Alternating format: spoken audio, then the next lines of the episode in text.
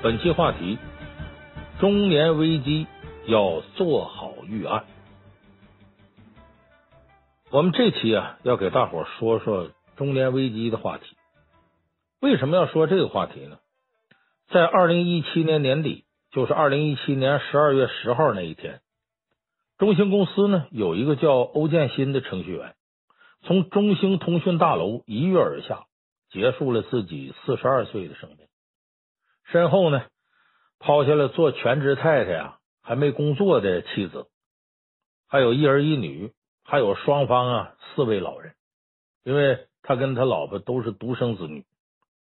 那么他这个撒手人寰走了，身后留下了一堆的家庭的麻烦。那么这个悲剧是因为什么发生的呢？欧建新的妻子讲啊，说在欧建新自杀之前。单位领导呢，曾经找他谈过话，呃，就流露出啊要劝退的意思。当时欧建新呢，完全没有预料到这个局面，就本能的向公司提出说还有没有挽回余地了，能不能说内部啊调换个岗位啊？可是公司的态度很坚决。接下来又跟他沟通啊，关于这个员工股的股权转让问题。欧建新呢，知道改变不了被辞退的命运，所以只能寄希望于公司在股价上啊有所补偿。但是让他没想到的是呢，去年离职员工的股份，呃，这个转让价啊大概还是四块多，结果到了二零一七年就变成两块了。而欧建新本身呢，在中兴公司呢才工作了六年，没多少股权，这样一来呢，就他得到的补偿啊是非常少的。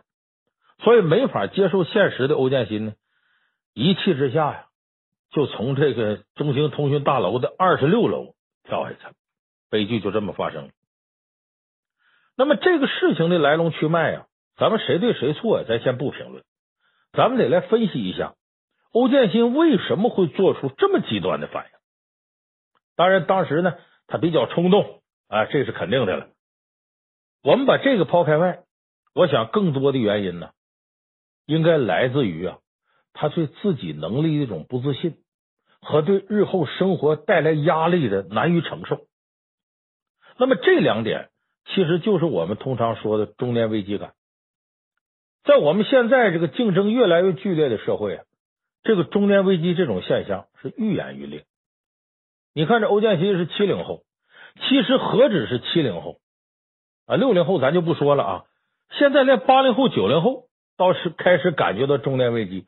这不前两天我在网上看到一篇稿子，说九零后都已经谢顶了，九零后都已经老了，如何如何。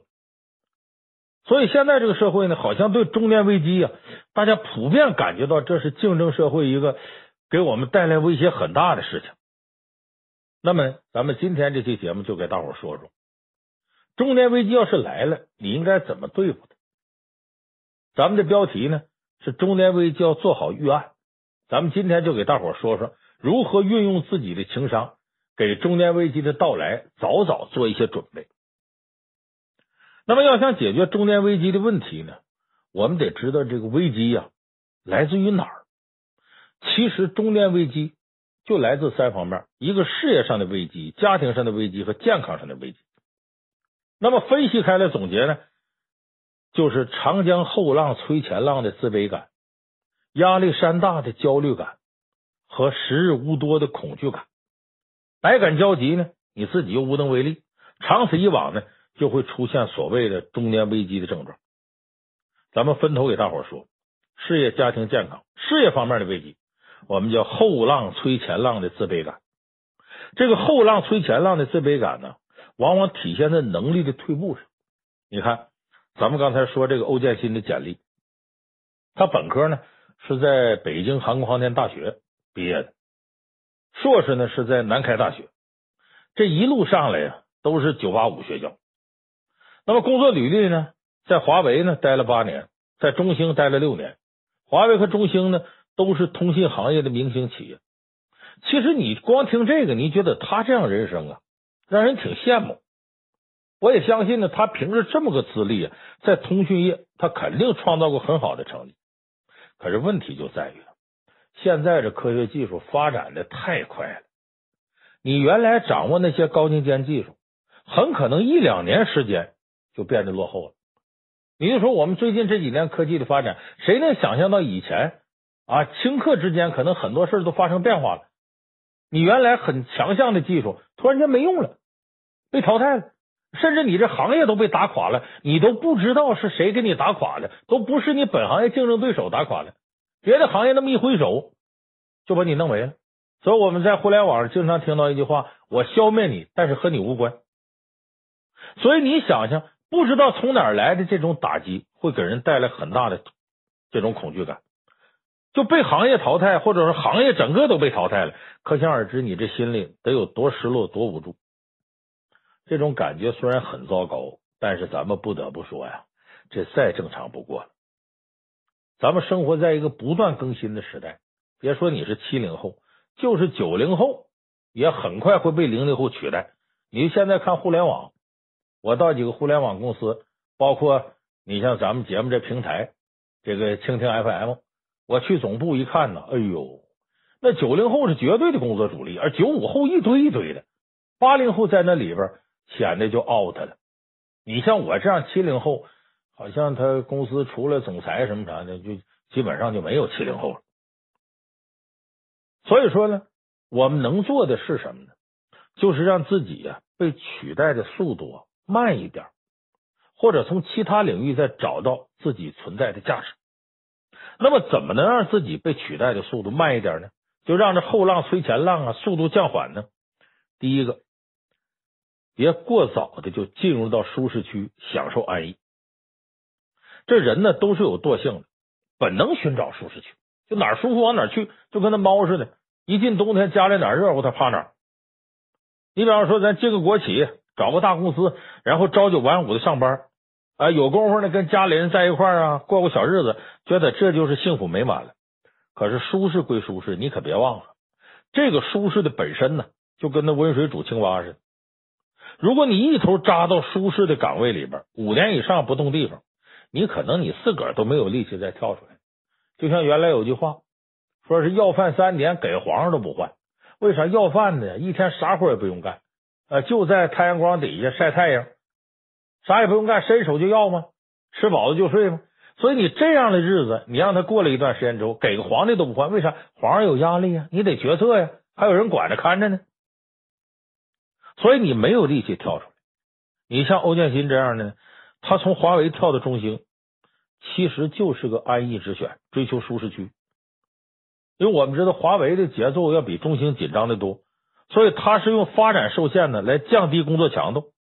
但你想，他在中兴工作了六年，仍然在基层打拼，就说明他自己呀也比较图安逸，也不愿意说我呀，呃，费挺大的力气呢往上走一走。所以说，当他退到相对舒适的地带之后呢，他应该预料到今后可能会出现的危机。你总舒服，人家在那努力，你可以想象，危机不找你找谁呢？你看，咱们四大名著里边有这样的人，他有预感这危机，但是他。自己也没什么作为，《红楼梦》里头，贾宝玉他爸爸贾政，他跟欧建新的处境啊差不多，就日子过得比较安逸。但是这个危机就一点点来了，而且来之前呢，说白了，贾政心里头啊也经历了中年危机的冲击，就他是有预感的。你看《红楼梦》第二十二回，这二十回叫什么？叫智灯谜，贾政悲谶语。听曲闻，宝玉误禅机，这里边就讲了贾政因为安逸产生的中年危机。在这个正月十五这天呢，贾府上下猜灯谜啊，元婴、叹息和宝钗，哎，一人出一个。贾母呢就说让自己儿子贾政说你来猜，贾政答应了。呃，走到这个谜语跟前呢，一个个看，一看头一个。说能使妖魔胆尽摧，身如素帛气如雷，一声震得人方恐，回首相看已化灰。贾政一看这好猜，这是啊炮竹。白道说对。贾政又看第二个呢，天运人功理不穷，有功无运也难逢，因何阵日纷纷乱，只为阴阳数不同。贾政说这也简单，这是算盘。哦，道说对。再往下呢？阶下儿童仰面时，清明妆点最堪宜。由此一段浑无力，莫向东风怨别离。假如说这好猜，风筝。大伙说对。再看后边一个呢，前身色相总无成，不听灵歌听佛经，莫道此生尘很海，性中自有大光明。贾政说这个呀，这是佛像前的海灯。哎，大伙说答对了，是海灯。这贾政猜了一圈啊，他就觉得这有点问题。为什么呢？他说你看呢，哎，是大女儿说这个元春，元春那时候已经是娘娘了，就进了这个宫里当妃子了。元春做这爆竹啊，哎，一响就散了。你迎春呢，这谜语是谜底算盘，是一打动乱如麻。探春做这风筝呢，飘飘浮荡之物。惜春做这海灯呢，这等于是清净孤独的东西。其实这四个呢，也象征着这四个人呢将来的命运。你比方说，探春远嫁，惜春出家，哎，元春的早夭，跟这有一样。这贾政就琢磨了，说今天是上元佳节呀，为什么这治谜治的都是不吉祥的东西呢？他再往下看呢，看宝钗那呢，呃，谜面是个律诗，哎，就是七律，哎，叫朝罢随歇两袖烟，哎，勤鞭千里总无缘，小愁不用寄人报，午夜无烦侍女天，交手朝朝还暮暮，艰辛日日复年年，光阴荏苒须当惜，风雨阴晴任变迁。贾政一看，说这个诗啊也不怎么吉利，都不是永远福寿的事儿。想到这儿，他心里非常烦，大有书里写他叫大有悲戚之状，把刚才那精神头啊十分减去八九，在那垂头沉思。其实贾政看这些东西呢，这些谜语，他为什么会联想这么丰富呢？就是贾政的负面情绪啊，这时候已经爆棚了。他对自己的仕途，对贾府的前途。表达了极度的担忧。这个时候，贾府表面上啊风光无限、风平浪静，可贾政明白自个儿这位置啊有很大的危机。现在呢，只是靠着女儿元妃这娘娘呃在这撑着呢，而贾府其他的人帮不上任何忙，包括宝玉他们在内，这不过都是寄生虫。所以你看，贾政这时候就处在一种中年危机，就是贾府、荣国府上下呀过得太安逸了。包括贾政自己也在这舒适区待长了，他自己发现越来越难以摆脱这种焦虑感和危机感。所以说，第一个要想摆脱这危机感，做好预案。首先，不要让自己在舒适区太待久，自己给自己呀要找点麻烦，找点罪走。第二个呢，是别让自己的格局啊变小。怎么叫不让自己格局变小呢？眼界不能太窄，得放宽一点。你在大公司待久了，你发现呢，你就会变成生产线上一个零件。说好听叫专业，一个萝卜一个坑；说不好听的，就是说你这个坑，你一旦离开，你可能什么都不是了。你看今年年初的时候，就一七年年初的时候啊，我记得互联网上呢有那么一篇反映科技圈苦闷情绪的文章，挺火。有一位中年的电信程序员下岗之后写的。他说，在大公司，自我感觉水平不错，视野开阔，但跟小公司人一交流呢，发现不一样。小公司的人呢，即使不是高管，那基本产品呢，从前到后，从开发到软硬件到市场销售，啥都能做。我们自个儿呢，只擅长这一种。哎，结果造成什么局面呢？一旦你这公司工作没了，你出去再找去，完了，你还得找一样的大公司，一样大公司人一萝卜一坑，人不要你了。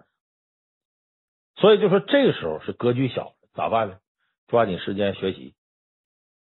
你看我身边有那么一个朋友，他在大型私企当会计，干了九年了，在业内也已经挺有名气了。但就这样呢，他不停的报班上课学习考证。他就说了，说如果我们企业倒闭了，我跳到别的企业，我学这些东西有用。说这行业要倒闭了也不要紧，我凭借我学到，在别的行业也能混饭吃。所以他拼命学习，是给自己留后路。果然呢，呃，后来他的企业要整体搬到深圳，但是他呢，在北京成家了，那老婆孩子都在这边，他也走不了，所以只能辞职。但辞职对他没造成影响，很快他找个新工作，而且混的比以前呢还要好。所以这就是呢，提前做好准备的结果。这个现象不光是通信行业，你就哪个行业都存在。你想想。就是咱们这个时代啊，本身就更迭的快，而且年轻人的潜力跟体力啊，人到中年你跟人干不了，所以必须提前做好职业规划，应对这些风险。那么，在风险来的时候，最直接受到冲击的是什么呢？是我们本身的家庭生活，就生活质量。前面咱们说呢，说如果这个中年危机呀、来到了，呃，很多在事业上是长江后浪推前浪。那么，这个危机来到之后呢，给生活带来的压力什么？就是我们说的压力山大那种焦虑感。中年人的生活压力跟年轻人不一样，年轻人是两条腿支个肚子，自己吃饱连狗都喂了，也不用想太多。或者刚结婚那也是小两口，反正就是多有多花，少有少花。但中年人的生活压力不是那样。中年人生活压力是什么呢？梁文道有句话说的挺有道理，他说年轻人的好处就是每个年轻人都相信自己能飞，哪怕最后你还留在地上爬。而中年人你要飞扇翅膀的时候啊。两边翅膀还挂着甩不掉的包袱，什么包袱呢？上有老，下有小，当家有老婆还得养，老人、孩子、媳妇儿，这个担子可不轻。你别说是普通人了，你就明星才有这样的苦恼。你看前不久在这个视频上有一个呃很引大家注目的事儿，就那著名的歌手朴树，他在唱《长亭外，古道边，芳草碧连天》就这首送别的时候，突然间呢。控制不住情绪了，哭的那简直都不像样。他为什么哭呢？很多人说被歌词打动了。其实啊，我不觉得他是仅仅的被歌词打动。哎，因为这首歌呢，呃，是弘一法师李叔同写的。他的背景呢，是有年冬天呢下大雪，李叔同的好友许焕元站在门外呢喊李叔同啊和他那日本女朋友叶子小姐说：“叔同兄啊，我家破产了，咱们后会有期吧。”说完之后呢，挥泪而别。李叔同一看好朋友远去的背影啊，在雪地里站了很长时间。回屋之后呢，让叶子小姐弹琴，他含泪写下词儿：“长亭外，古道边，芳草碧连天，晚风拂柳笛声残。”哎，就把这个很优美词写下来。但是后来谱曲呢，这个曲子来自这个美国的一首曲子。那么，我想朴树这个哭啊，不光是被这歌曲打动。就是他人到中年之后啊，他可能一下子明白了这歌里头写的一些东西。什么东西？不仅仅是说对这个世界的感慨，还有对生活压力的一种反弹。你看朴树年轻的时候赚不少钱，但这些钱呢是靠他卖唱片赚的，没有什么商业成分。他这个人呢还有一些理想洁癖，说音乐我就得纯粹一点，所以一般商演他不接。从两千零三年呢。他发表过专辑《生如夏花》，到二零一四年呢，给韩寒的电影《后会无期》啊创作个主题曲。中间这十一年，基本上他没工作，就没出来演这个演那没有，基本吃以前老本，钱再多就怕坐吃山空。所以到了一七年年初的时候呢，一向讨厌商演和上节目的朴树啊，很无奈的参加一档综艺节目，问他为啥，他回答特别直接，说为啥上节目？没钱了。当时呢，他要做三首歌，但囊中羞涩，没钱了，没办法违反自己原则，不得不向生活低头。你想，这是朴树不愿意面对。我想他唱这首歌的时候呢，他可能会想啊，过去曾经失去的朋友啊、恋人呢，包括家人。但是我就琢磨，他想的更多的是，可能是他人到中年了，青春意气已经不能做主了。他当年为了音乐呢，可以拒绝商演。今天就不行了，包括在节目里，主持人问他：“你为什么要复出？”朴树就答道：“是在这个时间呢，你就得做点事儿了。就人到中年，无论为了谁，你都不得不去工作去赚钱。所以有人看这个解释，说人都是一边不想活，一边还努力活着。我想朴树这时候感到生活压力给他带来的一种无奈了。我觉得这是他从这首歌里边感悟出的东西。他哭。那么虽然我们呢。多数人没有朴树那种啊，呃，悲春伤秋的情怀，但是我们来自生活的压力是一样的。经济上，你说孩子得补习，老婆得买包，爹妈得看病买保险，哎，一天这个挣点钱呢都不一定够随份子。人际关系上呢，孩子让你生气，伴侣让你心烦，父母让你担忧，朋友让你自卑，有种种压力你都要承担。那么这个时候，我们怎么样缓解来自生活的焦虑感呢？第一个是要转移压力。利用不同的人寻求安慰。什么叫转移压力？你比方说，你跟孩子生气，你呀从伴侣身上找安慰；说跟自己老婆生气，那你就从父母那找安慰。以此类推呢，形成个良性循环。要是孩子不听话，你管也不听，你大打出手，结果这时候你老婆、你父母都得掺和进来，这个局面就变成全家人针对你一个，你压力瞬间就爆棚。所以这是最坏的结果。咱不妨啊换种方式，孩子不听话呢，你别跟孩子直接发生冲突，你在你老婆那寻求安慰，然后两个人共同来解决这问题。那俩人还对不了一个孩子吗？所以这样的话呢，你压力就减轻很多了。你要跟你自己老婆生气呢，哎，别直接冲突，你直接冲突容易把孩子吓着，这爹妈那块心里头也不安分。所以你要做的，你别吱声了，哎，到你爹妈那呢，哎，找点安慰，哎，聊聊天儿。缓解一下这压力，呃，吃饱了喝足了也冷静了，再回去跟自个儿老婆好好谈。哎，你这种转移方法在现实生活当中非常有效。还有一个呢，就是要把这个压力啊适当的转移到朋友身上。我发现现在很多人都存在一个问题，有了家以后啊，和朋友往来少了。但其实这个挺不对，因为我们生活上很多压力啊，就来自家庭的这种压力，往往是不能跟家里人说的。只能跟朋友说，你记住，人一辈子可以没亲戚，但不能没朋友。如果有可能啊，多交几个朋友，多聚一聚。这时候你会发现呢，大家那烦恼都不比你少。有的钱比你多，他有钱多烦恼；有的钱比你少，也有钱少的烦恼。所以这种这个发泄呢，甚至你能找点心理平衡。咱们看李宗盛写的最近比较烦，那不就是李宗盛跟同龄人在一块儿聊天，找到了对方也烦，你比我烦。其实你更烦，哎，这时候他的倾诉出现了，也找到平衡了，他压力自然就减轻了。所以第一个呢，就是缓解生活带来的压力呢，要利用不同的人寻求安慰。第二个呢，要学会给自己生活制造点惊喜。什么叫制造惊喜呢？其实制造惊喜并不麻烦也不累。你要钱少啊，你就给孩子买个小玩具，哎，给老婆呢买束花。给爹妈呢买几条小金鱼儿，或者添个小宠物狗之类的，这些小投入瞬间能让你心情变好，矛盾抱怨就会减少很多。你要有点余钱呢，组织家里出去玩一趟，呃，自驾游路上停停走走，吃点饭，看看景色，钱花不了太多，家里人也不会多心疼。但是这样的惊喜呢，对于改变原来家庭生活的烦闷状况是非常管用。其实我们想一想，你生活有点压力。你记住，三穷三富过到老，一切都是暂时的，而且穷有穷过，富有富过。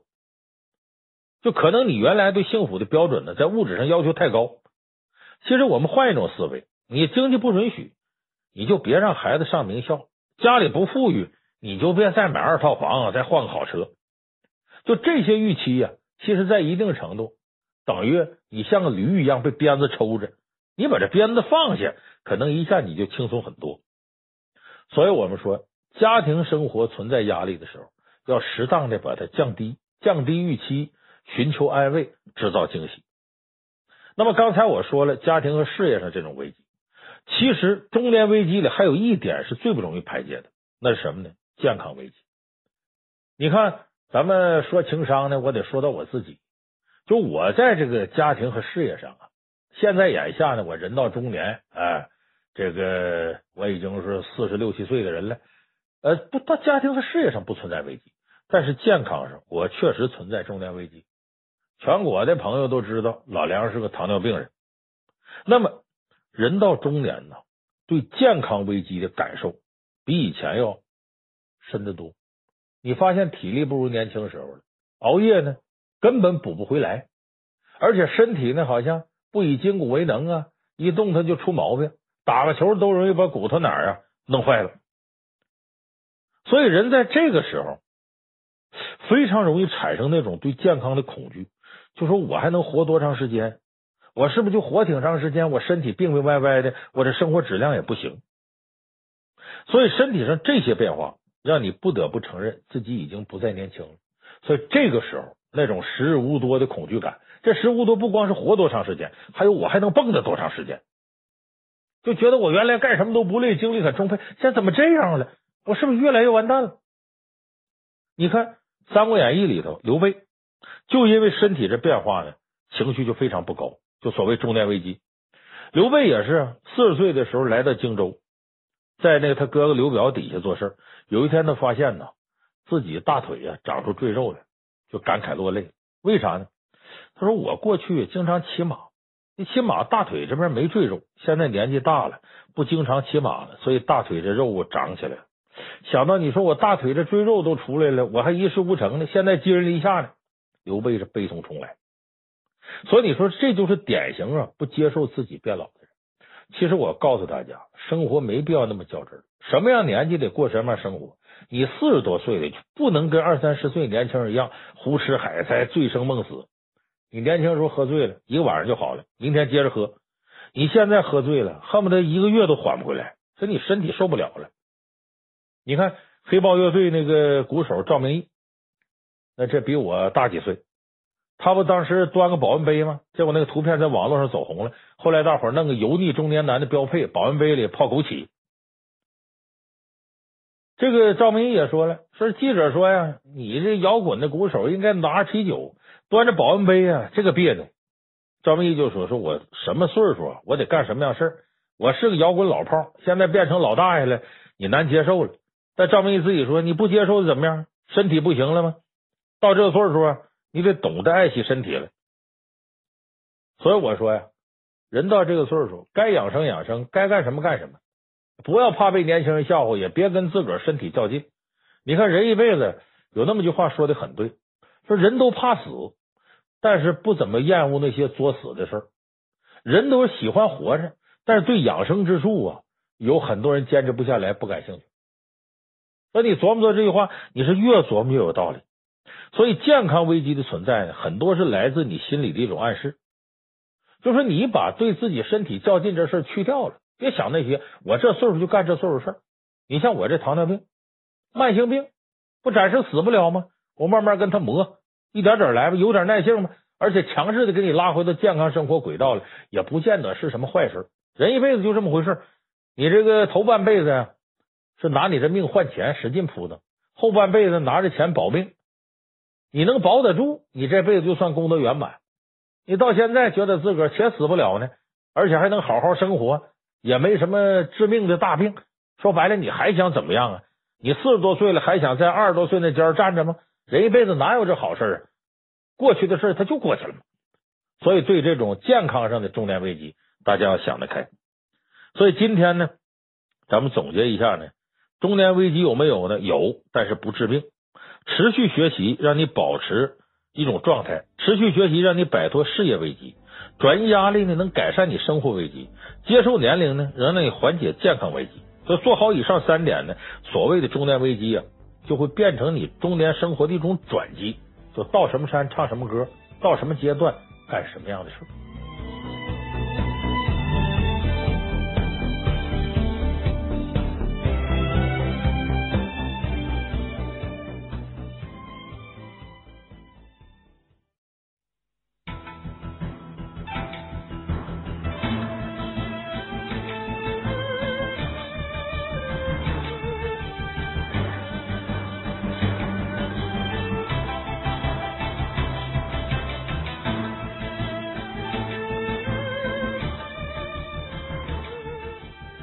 本期话题：耿直讨人嫌，那是假耿直。情商这两个字啊，提出来的应该说也不过是几十年的光景，外国人提出来的。但是对于我们中国呀，这个世界上最大的人情社会，情商相关这方面的论述啊，其实是在我们的典籍里边已经存在了大概起码两千多年了。就我们传统文化里边呢，有好多东西。其实就是说情商的，只不过他没用情商两个字表述出来。你比方说《论语》里头说这个吾日三省吾身：为人谋而不忠乎？与朋友交而不信乎？传不习乎？这三省吾身是什么呢？其实就是自我意识的一种强调，这是情商非常重要的内容。再比方说，孔夫子常说的“克己复礼为仁”，什么是克己复礼呢？其实就是要学会。控制自己的情绪。你看《道德经》里边说：“知人者智，自知者明。”这其实是讲如何了解自己，进而了解他人。这都属于情商层面的东西。就是在中华民族的传统文化里边啊，描述情商的这样的经典句子特别多。你包括民俗谚语里边有很多这样的金句，但是有一些金句啊，确实引起了很多人的争议。你比方说有这么一句话，说叫“顺情说好话，耿直讨人嫌”。有人就觉得这个恐怕是传统文化里的糟粕。为什么呢？说顺情说好话，那不成了虚伪了吗？说耿直讨人嫌，不是耿直是好的品质啊，我实在呀，我说说事干什么的，我都直来直去啊。怎么在这个层面居然成了讨人嫌了呢？说难道这人不老实倒可交吗？这老实的我倒不能交了吗？这不对吧？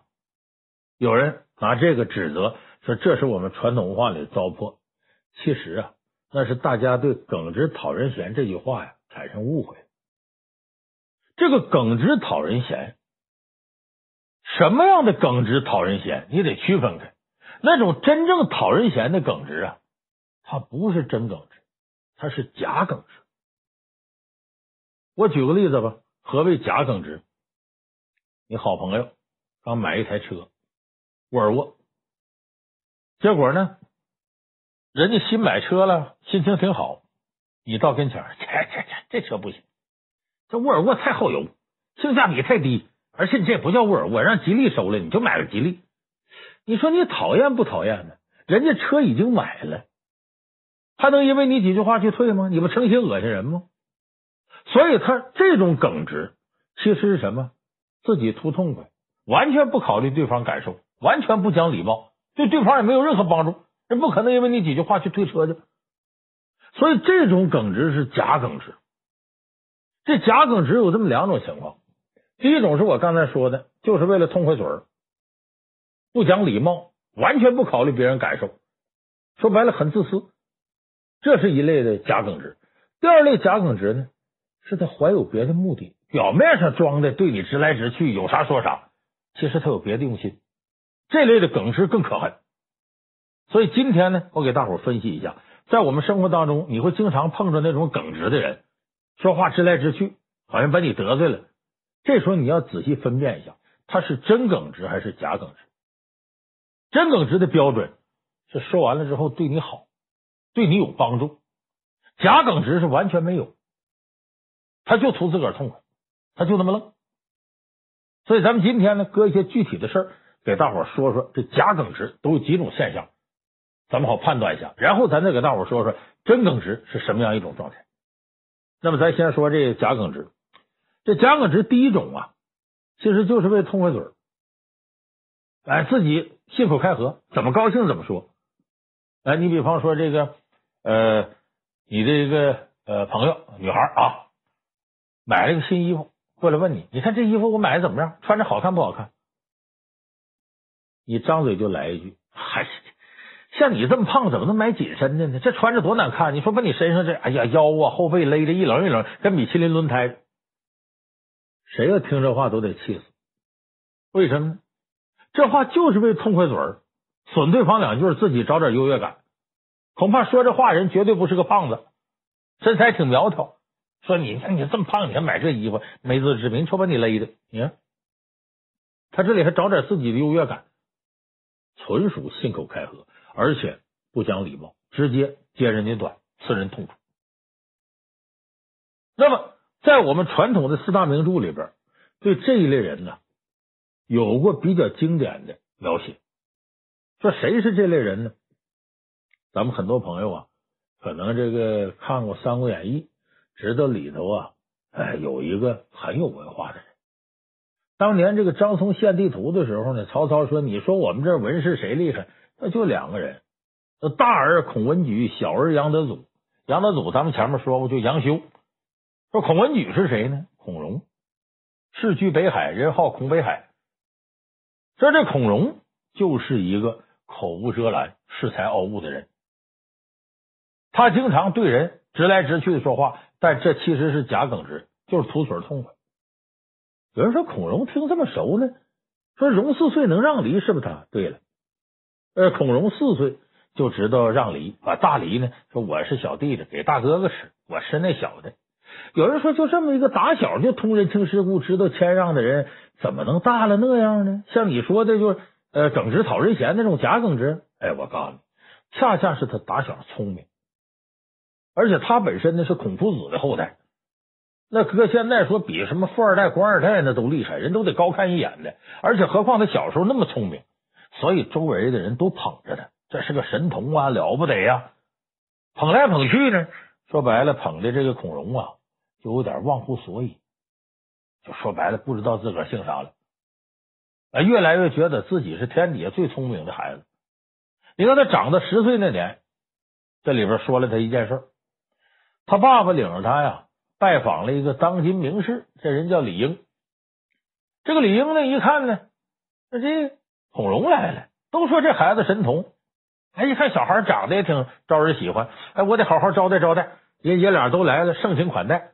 就这么的，呃，告诉后边厨子，呃，给我做好菜。这厨子精心准备，费时间呢，可就过了饭口了。这孔融爷俩往这坐着，也饥肠辘辘。这时候呢，饭菜端上来了，端上你想，孔融十岁的孩子，嘴急呀，拿起筷子就要吃。哎，夹起菜来往嘴里一送，这时候李英啊，挺喜欢这孩子，就逗着孩子玩。哎呀，小孔融，我问问你啊，这个你你这么想吃这菜啊，好吃不的呀？孩子说好吃啊，我当然想吃了。开始咔咔咔就开始吃上了。这李英就逗他。那个，你爸爸平常在家没给你讲做客人的礼节呀？到人家，人家问你想不想吃，你应该说客气客气，我不想吃，怎么的？你这可倒好，真实在，拿起就吃，这怎么了？其实这话是拿的开玩笑，一个长辈跟晚辈开玩笑，没什么大不了的。可这时候，孔融逞口舌之利，吐嘴痛快，你知道怎么说的吗？您这话呀，要说呀，也得赶着饭菜没上来之前。你这饭菜都上来了，你问我想吃不想吃？这难道是做主人的道理吗？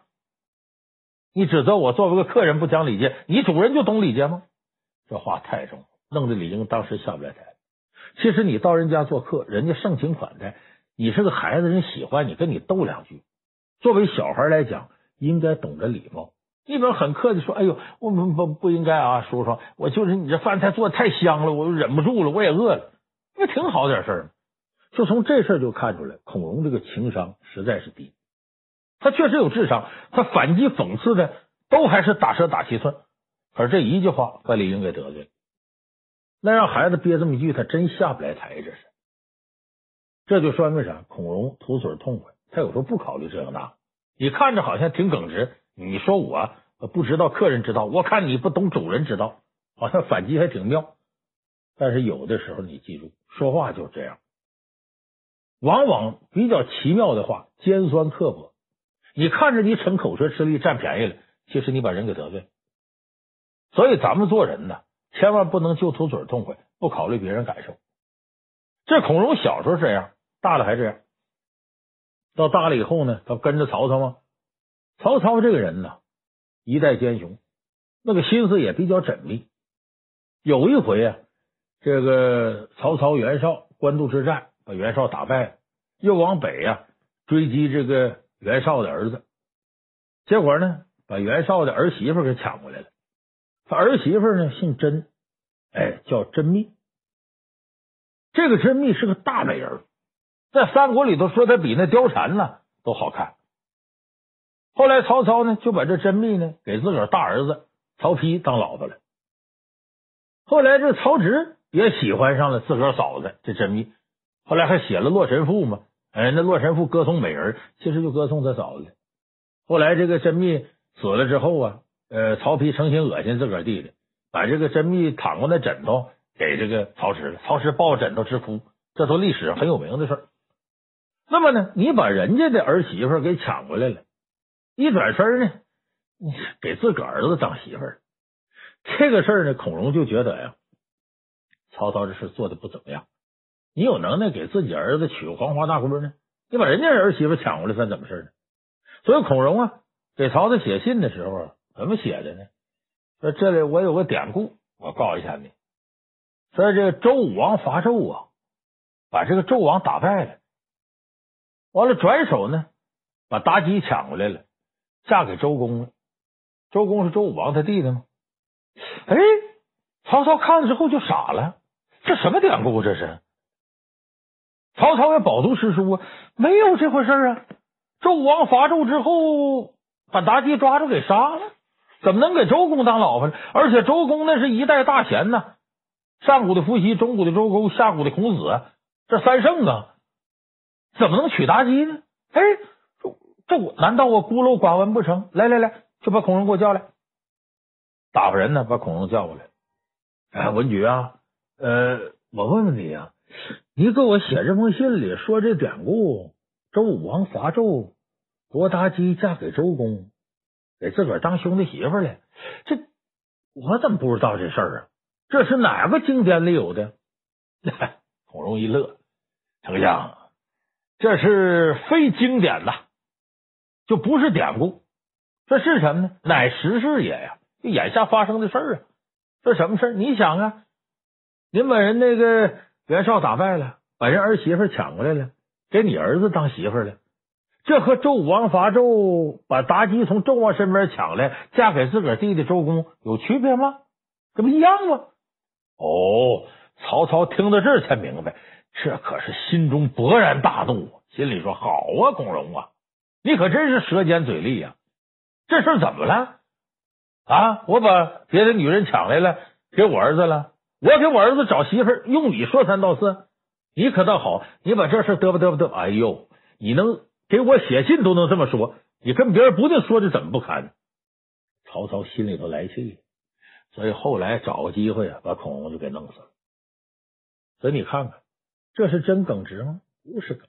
他要真耿直，跟曹操说：“你千万不能干这个事儿。哎，你这有可能跟袁氏结仇。哎，你也不如啊，等把袁绍这支彻底灭了，你再怎么怎么着。再一个，人家是有妇之夫了，你把弄来给自个儿子，就因为长得漂亮，你们爷俩看着好，这不好对外传出去，容易说你们爷俩好色。你要这么解释好办，可是他呢，图逞口舌之力，编撰个典故，讽刺曹操。”你说你直接对你领导不规劝还讽刺，这领导能干吗？所以从这事反映孔融的情商啊还是比较低的。所以我说的第一类人这种这个假耿直是什么呢？就图嘴痛快，容易给对方带来很大伤害，而没有任何帮助。我再举个例子，就是我身上发生的事儿。我刚参加工作的时候，我们办公室就有这么一个事儿。呃，一个老太太，我们这都要退休了。我们一个老同事到了办公室显摆，哎，拿出来毛衣又啥？这我儿媳妇给我买的。你看这个毛衣是他儿媳妇给织的。你看这围巾，儿媳妇在哪？地下商场给我买的。其实无非显示儿媳妇对他好。我们有一个老同志，呵呵一声冷笑，说一句话，不是啥好事。结果这一屋都不吱声。他这言外之意，就你儿媳妇那不像亲闺呢，对你这么好，那图回报，你兜里那俩钱都得让你儿媳妇整。他言外之意就这个，他呵呵冷笑，不是啥好事。这老太太正炫耀呢，哗一盆冷水泼下来了。你说这话说的有可能咱说是实话，可是这种实话伤人呐。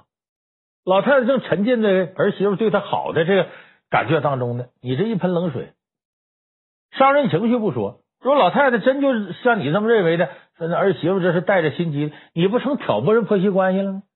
你说你这是善意啊，还恶意啊？我看这十之八九啊，这都是一种恶意。所以我说，像这种情况，那其实就是什么？就图嘴痛快。哎，其实没怀着太好的心思，所以这属于假耿直。你看着是说实话，假耿直，图痛快，不考虑对方感受，伤人，没礼貌。第二种呢，假耿直更可恨，就他带着别的用心，表面上好像实话实说，直来直去，其实他有用意。我再在四大名著里挑一个人，《红楼梦》里的史湘云，假耿直。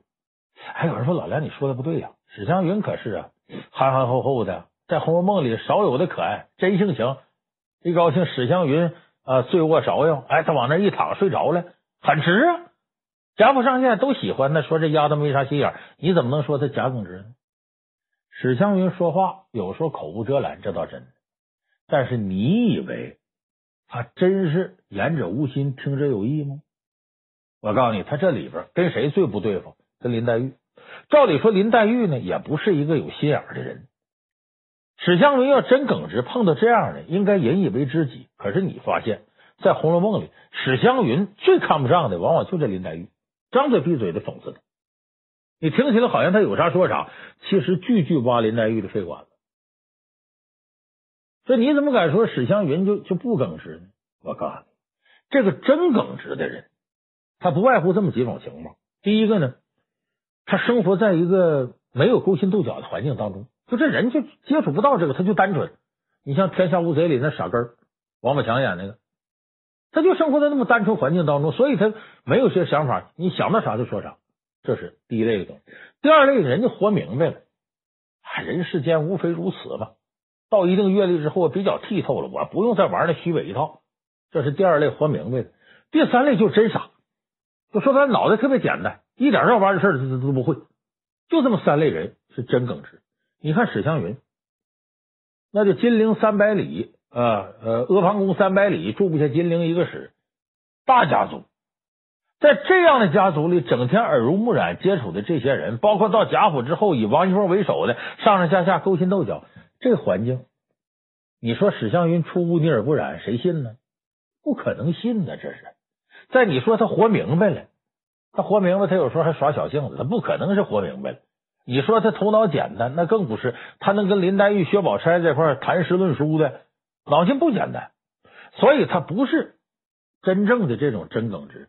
那你说他假耿直，道理在哪儿呢？我给大家举个例子，你看啊，第二回他进贾府，进贾府，史湘云呢，人长得不错，也有才华，唯一有个小毛病，说话大舌头。一见着宝玉呢，爱哥哥，爱哥哥。他可不是说爱贾宝玉啊，那爱哥哥，而是二哥哥。那贾宝玉不排二吗？旁二吗？二哥哥，二哥哥。结果他舌头不好使，爱哥哥，爱哥哥，大舌头。就这大舌头，林黛玉看呢，就觉得挺挺好玩。再一个呢，这史湘云呢，有事没事愿意找宝玉玩。那会儿宝玉跟黛玉挺腻乎的，你说俩人在一块，史湘云来跟着掺和这么大一电灯泡，这个林黛玉有时候也不太高兴，就有一次就拿这个讽刺他一下。这人家说一二三四五，你是一二三四五，一二三四五，结果这个戳史湘云肺管子，为什么呢？史湘云呢，听这挺难受，难受在哪儿呢？当初啊，本来要把谁许配给宝玉？不是黛玉，也不是宝钗，贾母老太太，我们说老太太是老史家人，老太太开始是相中史湘云了，为什么？也自个儿家的，这是这跟宝玉这这结婚亲上加亲多好啊！可是呢，别的条件都行，唯独史湘云这大舌头，老太太听着有点别扭，这事儿就撂下。你虽然说史湘云不一定说真想嫁给贾宝玉，但是你这个刚进入这人家法眼，就因为大舌头给剥了下来了，他怎么着心里他也不痛快。所以这林黛玉说一二三四五讽刺他，他受不了了。你说他呛回两句，这两句太狠了。说什么呢？他说林黛玉：“哎呀，林姐姐，你可真是软的欺负，硬的怕啊！那比你强的，你从来不敢说；那宝钗姐姐，你从来不敢说，你就知道欺负我。我倒愿你将来呀，找一个大舌头的林姐夫，我看你还说啥？这两句话真是狠，你听起来说的挺直的。你这么嘲笑我，我就嘲笑你呗，咱互怼呗。”其实这两句可比黛玉的狠多了。为什么？第一个，它含义是什么呢？你看，你就挑软的你，比你强，你不敢说，那不敢说宝姐姐呢？意思薛宝钗比你林黛玉强。第二个，说你将来找个大舌头林姐夫，意思你嫁不给贾宝玉，你得找别的男的。那这会儿史湘云是在嫁给贾宝玉这个竞争当中已经出局了，人林黛玉没出局呢，而且憋着劲儿跟薛宝钗较劲呢。你这两句话，你不如薛宝钗。你将来得嫁别人，哪句不是直接挖到林黛玉肺管子上？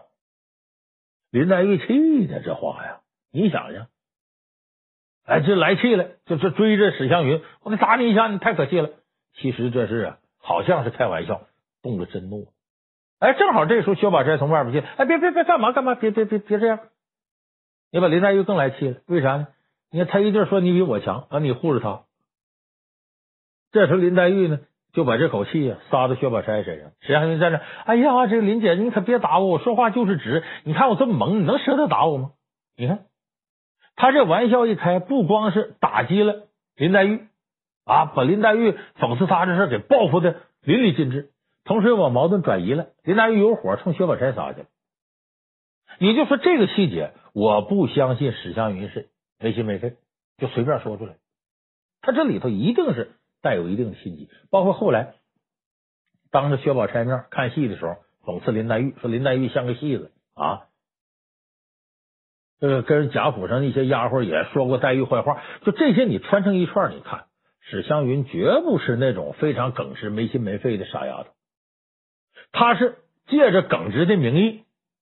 以这个为外壳，把自己的腹黑的一些用心发泄出来。这个我再举生活当中例子，你就明白。咱们有不少朋友啊，比方说在北京、上海待着，赶年节回老家，你发现七大姑八大姨里边总有那么一类人，好像挺关心你的，打听你在北京、上海一月挣多少钱呢？有没有对象呢？啥时候结婚呢？一说挣多少钱，哎呀，那你可那这你挣那点那可不好干啥的。你像我儿子在北京一月，你比你挣多一倍呢，我看都挺紧巴。其实这哪是关心你，这不就显摆他儿子挣的比你多吗？再一个你，哎呀，你还没结婚呢，二十几了，你妈都二十九了，过年就三十了。哎呀呀，你这你你这这不好是不好。那我那侄子现在在北京都俩孩子了，现在二胎都放开了，人过得可好了。其实是啥呀？这不就是显摆自个儿的亲戚比你强吗？所以这类人特别可恨。在七大姑八大姨里头，假借着关心你的名义，一听你说这个，好像他实话实说。呀，你这不行啊，你得怎么地？其实借这机会贬损你一下，找点心理优越感，显示自己亲戚孩子比你强，炫耀一下子。所以说，这个是假借着耿直的名义呀，其实心里头黑着呢，他别有用心。所以我刚才说这么两类是绝对的假耿直，一类是图嘴痛快、不讲礼貌、信口开河。图嘴痛快。第二个呢，就是借着耿直的外衣来达到他自己的目的，他是有用心的。所以这两类的，这才是假耿直，而这两类假耿直才称得上耿直讨人嫌。你听着特别别扭，不那么回事。那么说什么样的耿直不讨人嫌呢？有，就是我这句话话是忠言逆耳，你听着不好听。可是对你有用，你要听我的，对你有帮助。你要听我的，你不至于跳火坑里去。这类忠言逆耳，这才是真耿直。你三国里头有这么个事儿，关羽不是被孙权走麦城时候给杀了吗？啊，呃，到后来张飞为了给哥哥报仇，呃，对手底下太狠了，两个下边的部将啊，范进、范江、张达，把这个张飞呀、啊，趁睡觉的时候给杀了，也投靠东吴了。结果这火呢，刘备呢，那肯定都撒到孙权身上了。你呀，害我俩兄弟，这还了得？我要兴兵打你报仇。这个时候，诸葛亮、赵云都站出来了，不同意跟孙权打仗。诸葛亮说呀：“别看咱们现在实力比过去强了，可是依然不是曹魏的对手，东吴也如此。如果我们跟东吴干起来了，魏国坐收渔利，我们两家都完蛋。”所以，东和孙权，北拒曹操，这是咱们蜀国的基本国策。而且，二军侯之所以一命归西呀，很多事他自个儿做的不对，不都是人孙权的不是？咱得压压火，能成大事的人，千万不要冲动。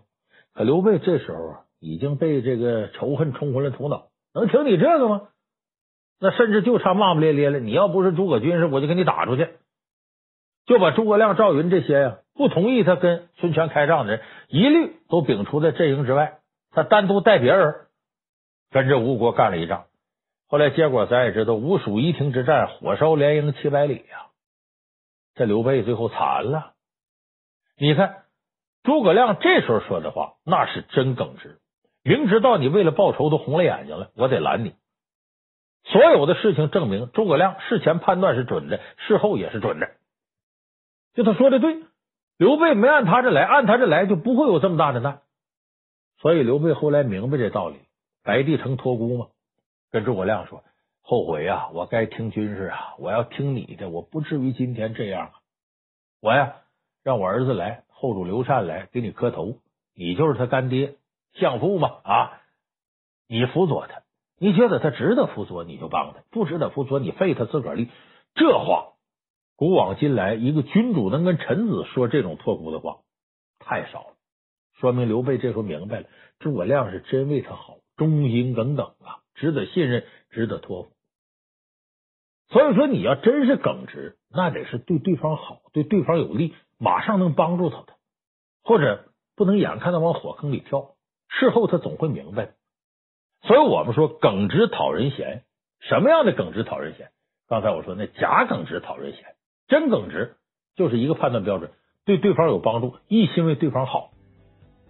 这种耿直永远不会讨人嫌，即使他当时对你有抵触情绪，事后你放心，早晚他会明白。